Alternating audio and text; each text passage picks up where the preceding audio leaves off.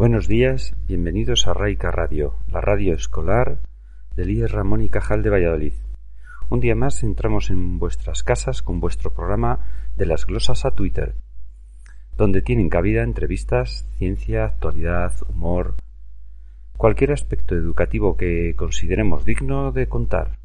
Para ello, en los micrófonos se encuentran alumnos de segundo de bachillerato de ciencias, como Lorena, Eva, Esther, Marta, Michelle, Néstor y Juan, y que nos hablarán sobre dos personajes muy reconocidos por la inmensa mayoría de la población española, y principalmente por la población castellano-leonesa.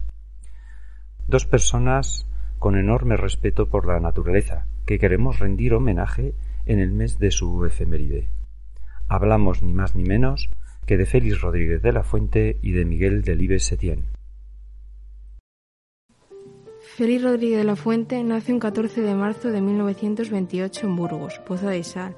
Estudió medicina y se licenció en la Universidad de Valladolid, especializándose en, en odontología pero dedicó su carrera a la sensibilización sobre el respeto de los animales y la naturaleza. Luchó por la protección del lobo, el lice, el oso ibérico o el águila imperial. Amante de los lobos, el año 1965 salvó a Rómulo y Remo, dos lobenos que casi mueren apaleados en el cierzo.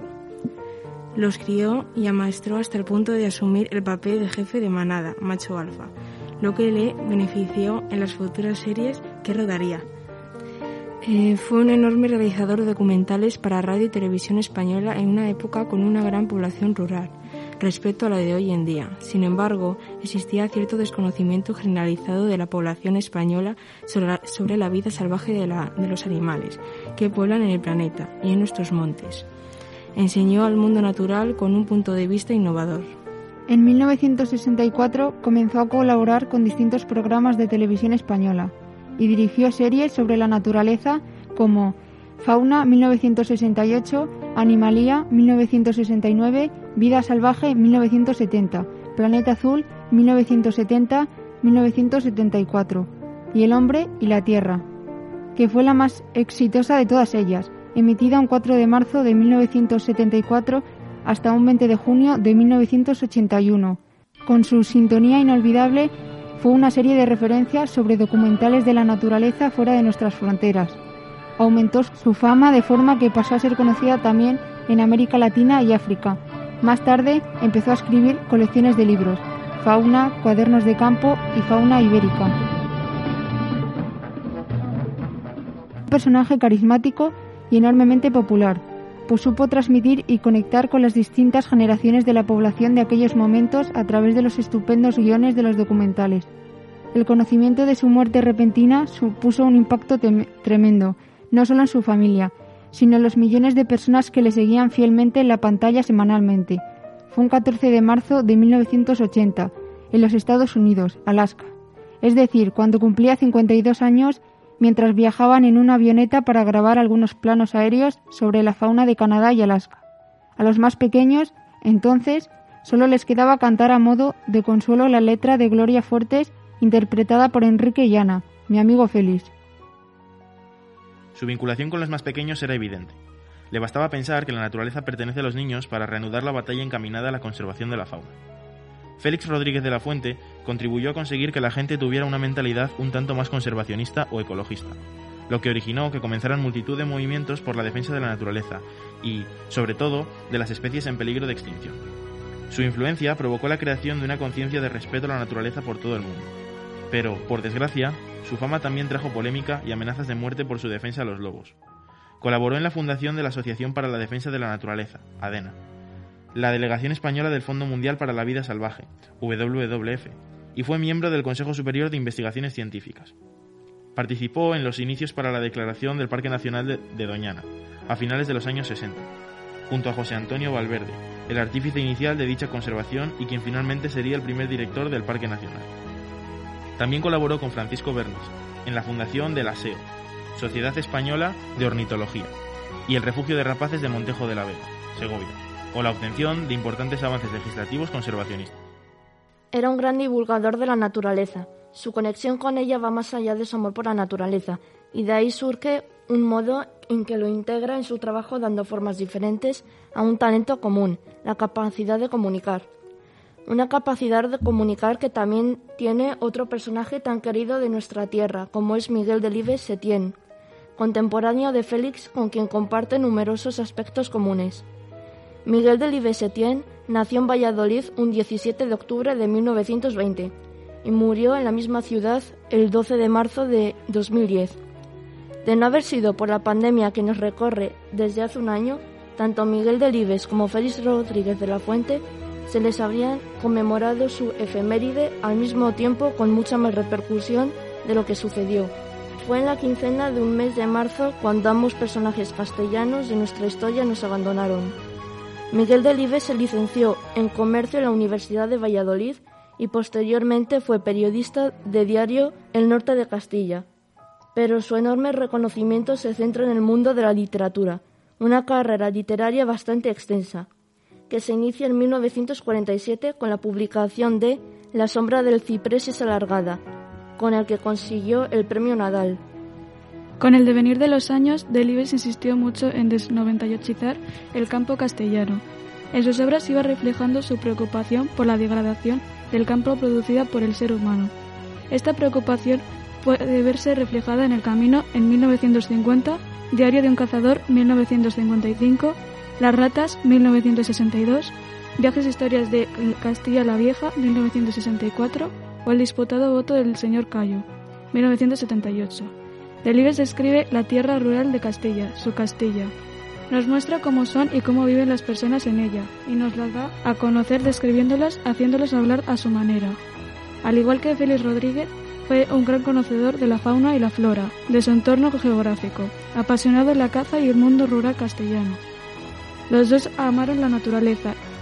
Si Delibes nos explicó sus campos y su vida, Rodríguez de la Fuente la estudió, entró a fondo a ella. Así como Delibes quiere salvar la vida rural, Rodríguez de la Fuente quiere salvar la extinción de los animales de la península ibérica.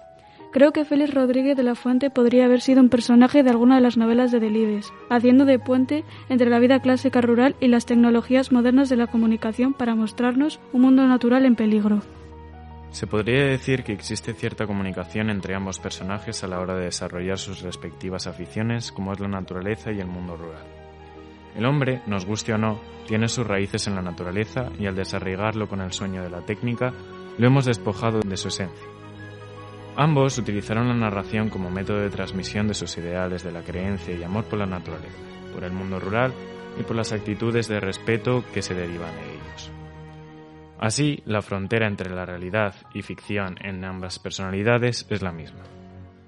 Existe cierto nexo entre ellos a través de Miguel Delibes Castro, primer hijo del escritor y biólogo que trabajó junto a Félix Rodríguez de la Fuente en sus documentales, y también en la redacción de la Enciclopedia Salvat de la Fauna 1970-1973, obra que posteriormente sería traducida a 14 idiomas y publicada en, los cinco continentes, convirtiéndose en una obra de referencia. Delibes hijo aludió a la ayuda de Félix para introducir en España la idea de una Europa preocupada por la naturaleza.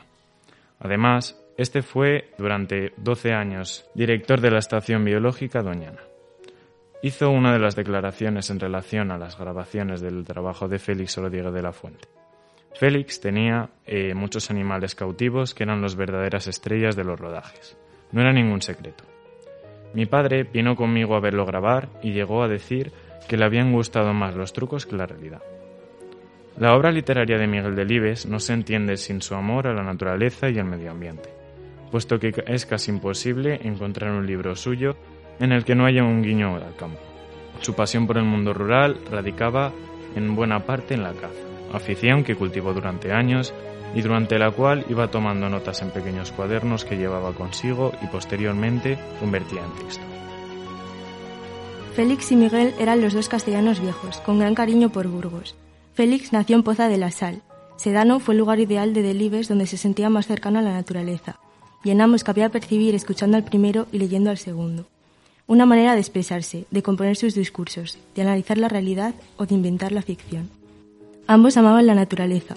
El escritor y literato e iba describiendo con su pluma los campos castellanos, los terrones, los surcos, la besana, los arados, las patirrojas, la soledad que siente un cazador y a su perro las zonas castellanas, los campos de remolacha, el ciprés alargado y sin sombra, el zurrón y la bota de buen vino, los jarales, los pueblos que estaban vacíos o en decadencia, los ríos en los que les gustaba pescar unas truchas. Ese mundo rural donde la naturaleza se unía con la actividad agraria y la vida rural. Félix estudió la naturaleza a fondo, nos metió en la vida y la muerte de las águilas y los lobos. Sus cuadernos estaban llenos de apuntes y grandes dibujos de buen naturalista. Eran y son una muestra de espíritu riguroso y apasionado que da a conocer el mundo natural desde otro ángulo. Se nos han ido, uno hace 41 años y otro hace unos cuantos menos, pero coincidiendo casi la fecha, como si eso pudiera unirlos más. Dos castellanos colosales, grandes figuras de las letras y de la ciencia natural, cuyo rastro se mantendrá vivo muchos años. Dos hombres que vieron cómo desaparecía un lenguaje y una forma de vida, el del campo, el de la naturaleza, el ruralismo, comprendiendo que cuando un lenguaje desaparece, es toda cultura la que también lo hace. Eran dos hombres sencillos y notables. A los dos los echaremos de menos. Suerte que dejaron un legado que se mantendrá siempre. Bueno, pues muchas gracias a estos alumnos de segundo de bachillerato por todo este reconocimiento a estos dos grandes personajes que los llevamos en, nuestra memoria. Y a vosotros, los radioyentes, por acompañarnos en un programa más de nuestro querido de las glosas a Twitter. Nos despedimos por hoy. A todos los que nos estáis escuchando, recordaros que podéis encontrar todos los programas de Raika Radio en ebooks, en nuestro blog y en la página web de Lies Ramón y Cajal. Y no dudéis en buscarnos en Twitter e Instagram. Os esperamos con nuevos programas.